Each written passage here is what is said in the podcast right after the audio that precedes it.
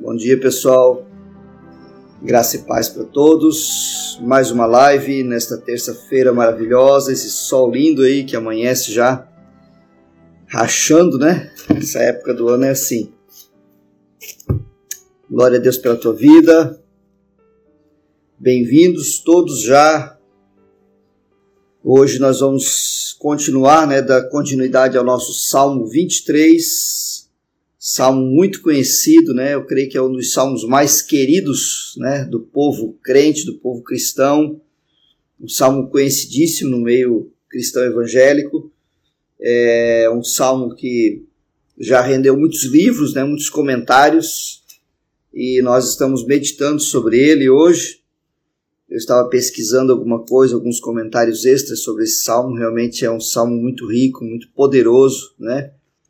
E eu quero hoje, nós vamos falar hoje sobre o versículo, né? Hoje nós vamos abordar o versículo, é, o versículo 2b e o versículo 3, né? Como a gente tinha proposto ontem parte B do versículo 2 e o versículo 3. Ontem nós falamos do versículo 1 e da parte A do versículo 1, do versículo 2, quer dizer, né? E hoje nós vamos falar da parte B do versículo 2 da parte e do versículo 3, né? Mais sobre o versículo 3 eu quero abordar hoje com você, tá bom? Mais sobre o versículo 3. Eu creio que o Senhor tem coisas maravilhosas para nós hoje né?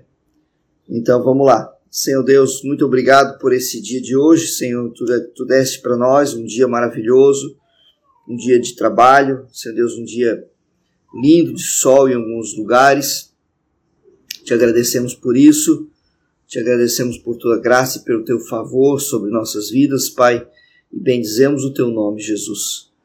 Queremos colocar na tua presença, querido Espírito Santo, agora esses versículos que nós vamos compartilhar do Salmo 23, Senhor. E pedimos que o Teu Espírito Santo conduza-nos para a glória do Teu nome. Amém. Então vamos lá. Salmo 23, o versículo é, 2, parte B, diz assim: Leva-me para junto das águas de descanso.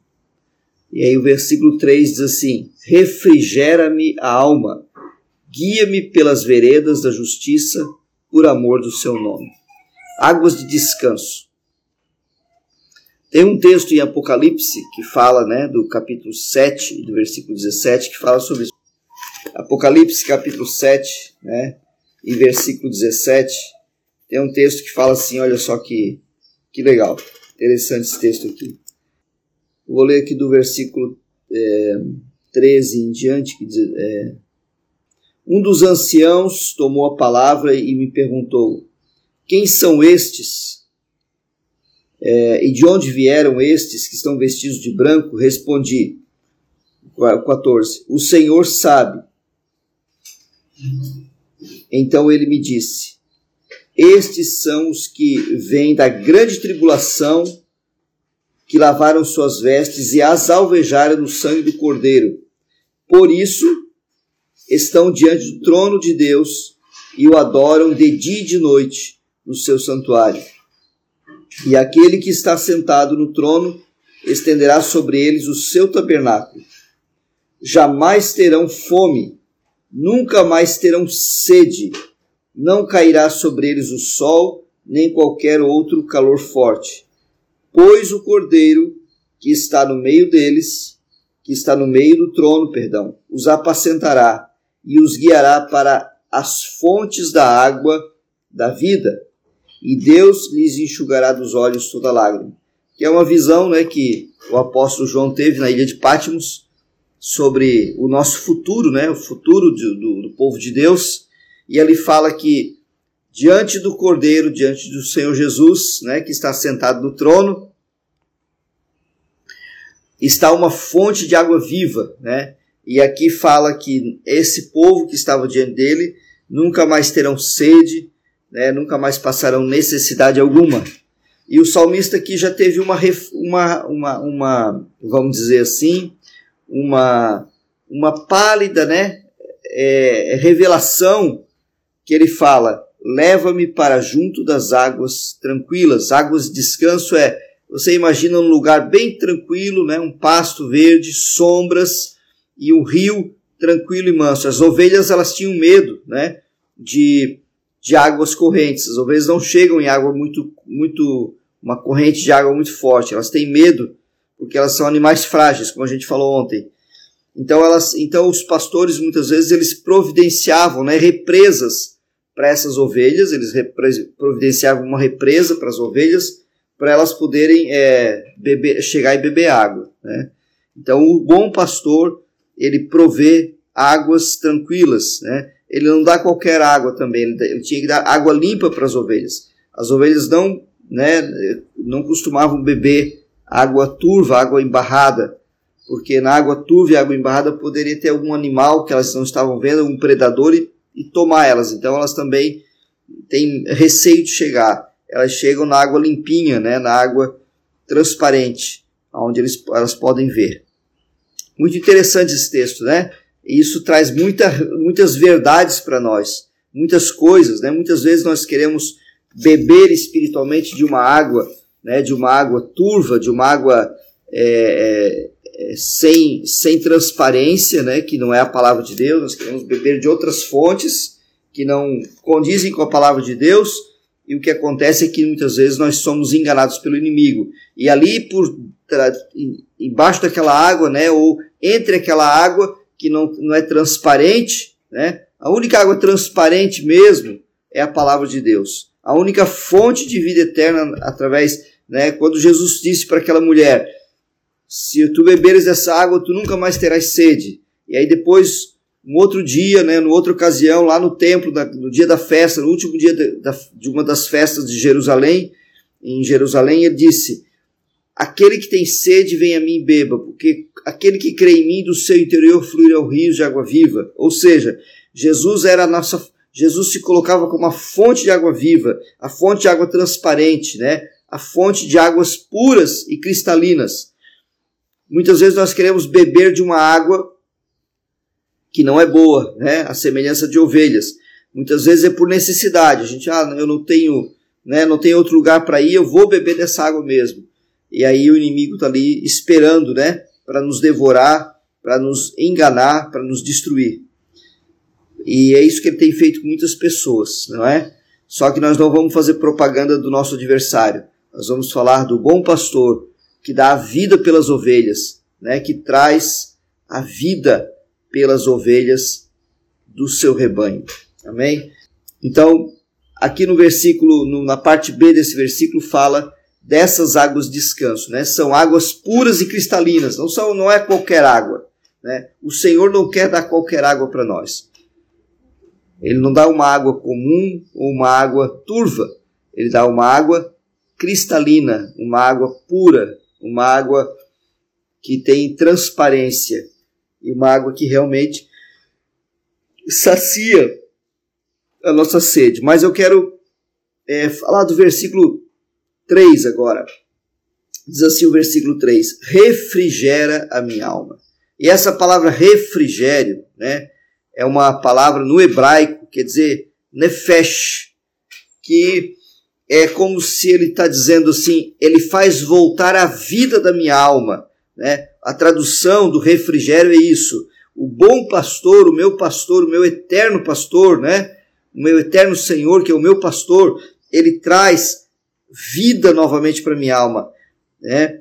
E dependendo do contexto, essa palavra quer dizer pessoa, força, o fôlego, mas no sentido aqui desse contexto é restaurar as forças da ovelhinha, né? O Senhor é aquele que refrigera minha alma. Ele está dizendo: Eu sou aquele que restauro as forças suas. Eu sou aqui. Se você está se sentindo fraco, então, nesse momento, né, nesse, agora é uma boa oportunidade para você dizer assim: Eterno Pastor, que tu renove o vigor e a força da minha alma, né?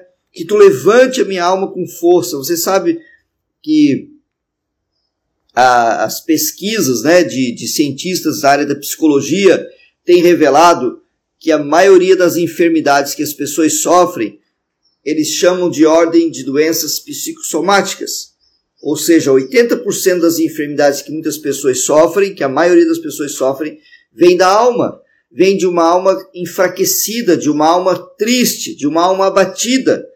E ele está dizendo assim, ó, e esse salmo promete para nós: o eterno pastor é aquele que renova o vigor da minha alma. Não adianta a pessoa viver cheia de energia física, com alimentação boa, e se a alma dela está desvalida, está fraca. Ou seja, se a pessoa está com a alma desvalida, ela já nem quer comer direito, né? Ou ela come totalmente errado, ou ela não come, né? Ou ela come demais, ela já está desordenada, porque é primeiro vem de dentro e depois o resultado, né? Da parte física dos cinco sentidos nossos é apenas o, é o, o que está externalizando o que já está com problema lá dentro. E o Senhor trata do problema central, né? Ele trata do problema lá na raiz, ele trata da nossa alma, refrigera a minha alma, quer dizer isso. O eterno pastor é aquele que renova o vigor, a força da ovelhinha. Né? Nós, no caso, somos as ovelhinhas desse caso de Jesus. Né? Que coisa maravilhosa isso. E ele então leva essa ovelha para águas boas, águas transparentes, águas puras, né? águas que dão descanso, e, e ele também leva junto a pastos verdejantes. É dessa forma que o bom pastor cuida das ovelhas, né? Mas ele tem uma outra forma dele cuidar também. Além de ele nos dar refrigério para nossa alma, restaurar nossas forças, nos oferecendo a sua água, né? Aquela água que está diante, que sai diante do seu trono, que diante do seu trono tem essa água que sai de lá espiritualmente falando, né? Aquela água que ele ofereceu para aquela mulher lá no poço de Jacó, dizendo: essa água que você está tirando do poço, você vai ter que vir tirar de novo. Mas a água que eu te ofereço é uma água limpa, é uma água pura, você nunca mais vai ter sede. E é aquela mesma água que ele ofereceu lá em João capítulo 7, que ele diz, né? Quem crê em mim, como diz a Escritura, do seu interior fluirão rios de água viva. Quem tem sede, vem a mim e beba. Né? E é, é maravilhoso. E aí, mas ele tem mais um detalhe nesse texto. No versículo 3 ainda diz assim: Guia-me pelas veredas da justiça, por amor do seu nome. Esse guiar pelas veredas da justiça, né, indica um caminho certo e seguro que o pastor conduz as suas ovelhas. Se nós formos é, ver o contexto em que Davi, né, que o salmista Davi escreveu, ele estava falando a partir do contexto da onde ele estava. Ele estava na Judéia, né? E na Judéia os, existiam muitos montes íngremes, né? Muitos vales profundos, vales perigosos, vales que ofereciam é, perigo e para as ovelhas, onde se escondiam os predadores, né? E ele fala assim: guia-me pela vereda da justiça que indica o caminho certo e seguro que o eterno pastor guia sua ovelha, dando direção para que ela possa preservar a sua vida. O Senhor é aquele que dá direção para que eu e você preservemos a nossa vida dos ataques do inimigo, dos predadores espirituais. O Senhor é aquele que nos dá direção para isso. Então, o Senhor é aquele que guia a nossa vida, né? Pelas suas veredas da justiça. Glória a Deus por isso, né? A palavra de Deus é maravilhosa, a palavra de Deus ela é eterna e ela é sempre é, suficiente, né? Para nos trazer refrigério, dando direção para nós, né? Dando sempre a direção certa para a nossa vida. Deus é bom demais. Eu quero é, finalizar isso orando, né, esse texto aqui, finalizar essa meditação de hoje orando com você, pedindo que, se você estiver com uma, alguma falta de força na sua alma, se você se encontra assim, que você possa se apropriar dessa mensagem de Jesus hoje para você, dessa palavra, dessa promessa que, o Jesus, que Jesus fez para a sua vida, que é que dele trazer refrigério, ou seja, trazer re, revigorar a tua alma, trazer força para a tua alma, para que você se revigore de qualquer tipo de enfermidade emocional, mental, qualquer coisa que possa estar te atacando. Senhor Jesus, nós oramos agora e oramos para que o Teu Espírito Santo visite cada pessoa, Senhor, que está ouvindo esse, esse, esse essa programação, está servido, que o Espírito Santo traga e conduza para eles a Tua palavra de refrigério, Senhor. E ele possa, essa pessoa que está me ouvindo agora, possa estar recebendo esse refrigério nesse momento. Esse refrigério chama-se vigor na alma, força na alma, força é, na área emocional e força na área mental e que ele possa suprimir, se Deus é sujeitar, melhor dizendo, os pensamentos, os pensamentos que vêm de fora, os pensamentos que vêm da, do inimigo, Senhor, a Ti, Senhor Jesus. Sujeitar a Tua palavra, a Tua promessa, para a glória do Teu nome. Assim eu oro e declaro a Tua bênção sobre Teus filhos. Amém e amém. Deus abençoe a tua vida. Glória a Deus pela tua vida. Glória a Deus pela tua família. Que o Senhor abençoe ricamente a tua família. Que o Senhor te abençoe e te dê graça, te dê força para que você possa experimentar né, um salmo tão conhecido, mas experimentar dessa verdade tão profunda que é receber vigor na sua alma, que é deixar o Senhor conduzir a tua vida na sua direção para que você seja preservado. Em nome de Jesus. Até amanhã. Até amanhã, na quarta-feira, né? Vamos é, continuar. E aqui no, no versículo 4 tem muita coisa para a gente aprender amanhã na quarta-feira. E vamos dar continuidade até o final de semana. Em nome de Jesus.